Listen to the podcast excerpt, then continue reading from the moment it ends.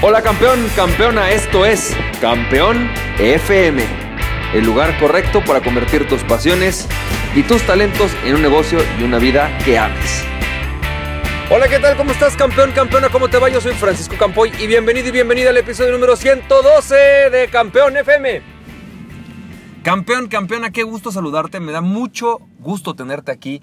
Y hoy vamos a hablar de un tema que los siguientes días y las siguientes semanas va a estar interesante, es el tema de qué es la riqueza.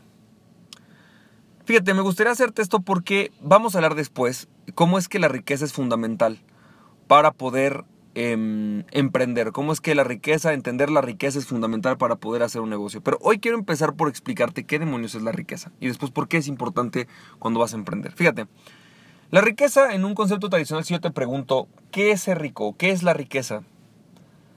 La mayoría de las personas me van a decir, riqueza es la acumulación de un grupo de bienes, que una persona tiene dentro de su patrimonio.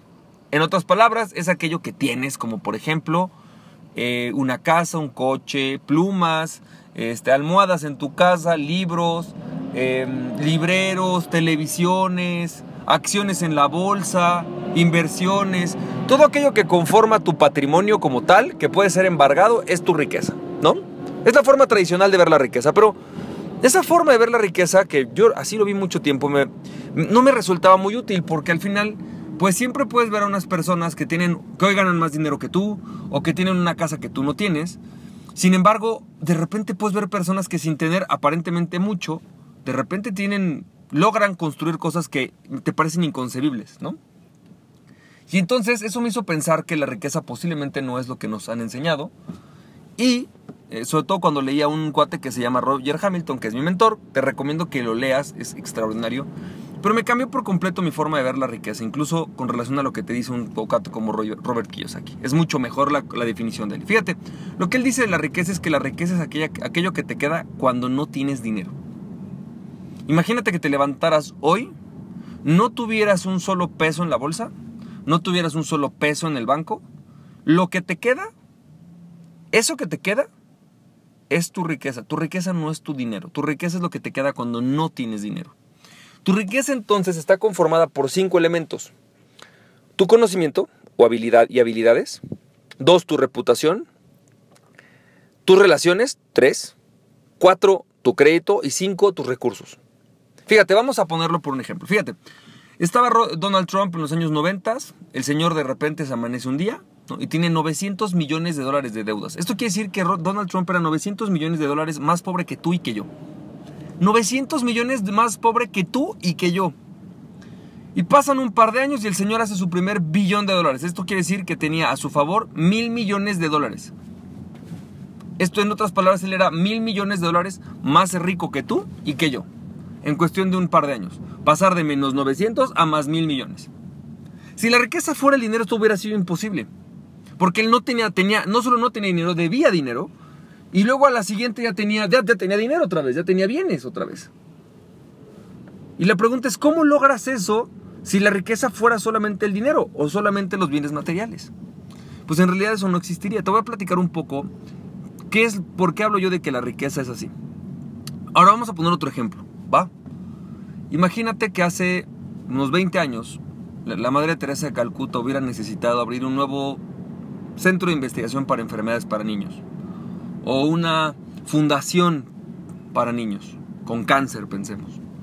¿Tú crees que yo hubiera podido generar, no sé, 20 millones de dólares fácilmente? ¿Hubiera podido levantar 20 millones de dólares para que apoyaran su causa? Yo creo que sí. Yo creo que definitivamente sí. ¿Y esto debido a qué? Debido a que ella era una mujer muy rica, a pesar de que tú no la conceberías con una mujer rica porque no tenía un BMW o porque no tenía una casa o una mansión. Ella era una mujer extremadamente rica porque la riqueza es mucho más que solamente los bienes materiales. Fíjate, la, tu riqueza está constituida, como te decía, primero por aquello que sabes hacer o información que posees. Si tú, por ejemplo, ahorita supieras, no sé, que en cuestión de tres meses mmm, van a vender bimbo, por decirte, y tú fueras la única persona que lo sabe, o un par de personas, ¿tú crees que esa información no valdría millones de dólares? ¿No crees que eso va a afectar la bolsa, por ejemplo? Seguramente sí, y habrá gente que esté dispuesta a pagarte dinero por ello. ¿No? Es más, tú podrías operar determinado tipo de negocios simple y sencillamente por haber tenido esa información. No sé si eso fuera legal o no, pero me refiero a que esa información es parte de tu riqueza, ¿cierto? Si hoy tú tienes la habilidad, por ejemplo, de construir eh, nuevos sistemas de telecomunicación avanzados, innovadores, yo te apuesto que eso es parte de tu riqueza. Si tú mañana tienes la, adquieres la habilidad de vender, es parte de tu riqueza. Si tienes la habilidad de curar a las personas, es parte de tu riqueza. Tu conocimiento es parte de tu riqueza. Pero el conocimiento no solamente como algo teórico, sino también como algo práctico, como la habilidad de... Hay personas que a lo mejor te dicen, mira, yo no estudié la carrera de, no sé, contabilidad.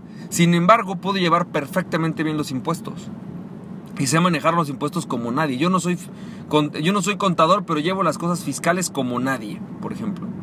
O yo soy contador y no soy fiscalista, pero llevo los impuestos y te puedo dar estrategias fiscales mejores que cualquier abogado. Y si es así, brother, el cuate está hecho, ¿no? ¿Por qué? Porque tiene un conocimiento, una habilidad, parte de su riqueza. Segundo, te decía, tus, tus, parte de tu riqueza son tus relaciones, las personas con las que te juntas.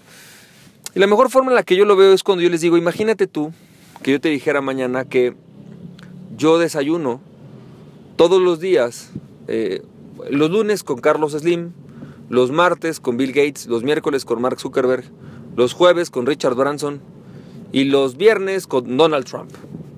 ¿No? Todas las semanas. Y con ellos determinamos en dónde vamos a invitar, invertir dos o tres millones de dólares en negocios. ¿Tú crees, tú crees que si yo mañana no perdiera todo, imagínate que pierdo todo, ¿tú crees que no sería fácil que levantara 2 millones de dólares para un proyecto? Seguramente sí. ¿Por qué? Porque tengo las relaciones. Si tú hicieras eso, ¿no? si tú te levantaras así, obviamente este ejemplo fue un ejemplo hipotético, no es que eso suceda, ¿no? Pero si tú tuvieras ese tipo de, de relaciones, pues eso es parte de tu riqueza. Las relaciones que tienes hoy, las personas con las que te llevas, las personas con las que desayunas, las personas con las que puedes ir a una cena, las personas que te invitan al cumpleaños de sus hijos, todos ellos son parte de tu riqueza. Y el nivel de confianza que tienes con ellos, el nivel de relación que tienes con ellos, van a hacer que esas personas puedan ayudarte a generar determinado tipo de negocios. Porque eso es parte de tu riqueza.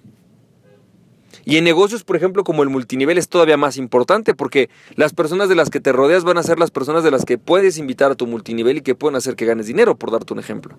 Si tú te dedicas a vender seguros, las personas de las que te relaciones son las personas con las cuales tú vas a poder vender los seguros. Así que tus relaciones son fundamentales. Tres, tu reputación. Lo que la gente dice de ti cuando tú no estás en la sala. Y es el caso de la Madre Teresa de Calcuta. Ella podría fácilmente levantar, hubiera podido levantar fácilmente 20 millones de dólares porque ella tenía una gran reputación. La gente sabría que si ponen 20 millones de dólares en sus manos, esos 20 millones de dólares llegarían a los niños que no tienen recursos. Eso, esa reputación que ella tenía, valía millones de dólares. Hoy hay personas como por ejemplo una Yuya, que es una chavita joven, que tiene un canal de YouTube y que tiene un nivel de reputación tan alto ante sus suscriptoras, ante sus lectoras, que su reputación, su canal, vale millones de dólares. La señorita hoy tiene una casa en Miami. ¿Por qué? Porque la señorita simple y sencillamente es Yuya. Tiene una reputación altísima. Hay personas como actores o actrices que justamente por haber estado en el, escenario, por estar en el escenario, tienen una gran reputación. Mucha gente los conoce y mucha gente opina bien de ellos. Eso es la reputación, es la cantidad de personas que te conocen y lo que esas personas dicen de ti. Si hay mucha gente que te conoce y dicen, este es un fraude, bueno, pues tienes una mala reputación. Si hay mucha gente que te conoce y dicen, este es bueno, pues tienes una buena reputación. Si, si eres bueno y la gente dice que eres bueno, pero te, te conocen tres personas, tienes una mala reputación. Una reputación muy pobre. No porque sea mala, sino porque en sí no te sirve tanto que tres amigos tuyos piensen que eres buen abogado. Te serviría que 100 amigos tuyos pensaran que eres buen abogado. O que mil amigos tuyos pensaran que eres buen abogado. Así que tu reputación impacta. Otra, tu capacidad crediticia. Y este es el típico que estás en el aeropuerto y llegan los de American Express y se te acercan. Oiga, joven, este, ¿no le interesa una nueva tarjeta de crédito? Y te dicen, a ver, le voy a hacer un escaneo express. Oye, lo que sale en ese escaneo express de tu capacidad crediticia va a reflejar si, las, si te pueden o no dar un crédito. Y va a ser importante porque si mañana tú decides que quieres abrir un nuevo negocio y no tienes el dinero, porque tú no, o no quieres poner de tu dinero, Posiblemente tu reputación, dígase tu capacidad crediticia, va a determinar si lo puedes hacer o no. Si tú mañana quieres invertir en un inmueble, quieres comprar un inmueble, y llegas y no tienes una reputación crediticia, no tienes crédito, de nada, no vas a poder hacerlo. Posiblemente no tengas el dinero. Y es lo que nos pasa a muchos, que de repente decimos, hijo, le voy a juntar para mi enganche. Y llegas al banco y, no, joven, disculpe, aquí le podemos prestar solamente 20 mil dólares. No le alcanza para más. Ese es su nivel de riqueza hoy. A nivel crediticio eso es lo máximo que va a alcanzar. ¿No? Hay una parte que yo le llamo nivel crediticio también, que no está institucionalizado, que es cuánto está dispuesta la gente a, a, prestarte. Si tú hoy necesitaras, no sé, 50 mil dólares, ¿alguien estaría dispuesto a prestártelos? ¿Tendrías gente dispuesta a prestártelos? Es una suma de tus relaciones con tu reputación. Habrá gente que a lo mejor te podría prestar 10 mil, pero no te los va a prestar. Podría prestártelos, pero no a ti. ¿Por qué? Porque no tienes la reputación. Porque saben que siempre debes. O al revés. Que tienen 10 mil y te dicen, claro que te los presto. ¿Por qué? Porque ya sé que me los vas a pagar en dos meses, hombre. No te preocupes. Eso es parte de tu reputación. Es parte de tus relaciones también. Y por último, tus recursos. Y esa es la parte en la que todo el mundo se enfoca en la riqueza porque es la que es más fácil de heredar. Es decir, a veces puedo heredar un poco, puedo heredar mis relaciones, sí. Puedo presentar a mis hijos con fulanito o sutanito, es algo que se puede hacer. Eh, a veces puedo, puedo transmitir mi conocimiento, no heredarlo, pero transmitirlo, sí, por supuesto. Pero lo más fácil de heredar y que incluso está casi casi quedado por la ley y donde no hay un esfuerzo tan grande para heredarlo desde el punto de vista de que no tienes que sentarte a enseñarlo, dar clases o llevar a tu hijo por todos lados, es un testamento, ¿no? Y es lo que muchos sistemas socialistas han buscado deshacer. Oye, no, espérate, que no puedan heredar la propiedad privada que crearon, ¿no? Es lo que buscaron la iglesia con, oye, no, espérate que no se casen estos cuates, porque si se casan heredan las iglesias y olvídalo, ¿no? Nos quitan los bienes. Entonces, es parte de, ¿sabes? Esto se, se puede heredar, es parte de tu riqueza, pero no es lo único. Y entonces, campeón, campeona, me gustaría hacerte una reflexión, ¿no? ¿Qué tanta riqueza tienes? La mayoría de las personas pensamos que no tenemos mucha riqueza. Decimos, no, pues la verdad no soy tan rico, ¿no? no tengo una casa, no tengo, unos, no, tengo muchas inversiones, no tengo muchos coches, me falta un BMW. Pero yo quisiera preguntarte, ¿qué riqueza sí tienes? Hay conocimientos que tienes que a lo mejor otros no tienen, información que tú tienes que otros no tienen. A lo mejor tienes relaciones que otros no tienen. A lo mejor conoces personas que valen mucho la pena. Y todo eso es parte de tu riqueza. Después vamos a hablar del por qué esto es importante para un emprendedor y vamos a estar platicando un poquito más, acerca de esto. Así que campeón, campeón, espero que inicies muy bien la semana. Te mando un fuerte abrazo y que tengas mucho éxito. Recuerda, aquella persona que se conoce a sí mismo es invencible. Conócete a ti mismo y nada ni nadie podrá detenerte. Emprende tu pasión. Estamos viendo campeón, campeona. Bye bye.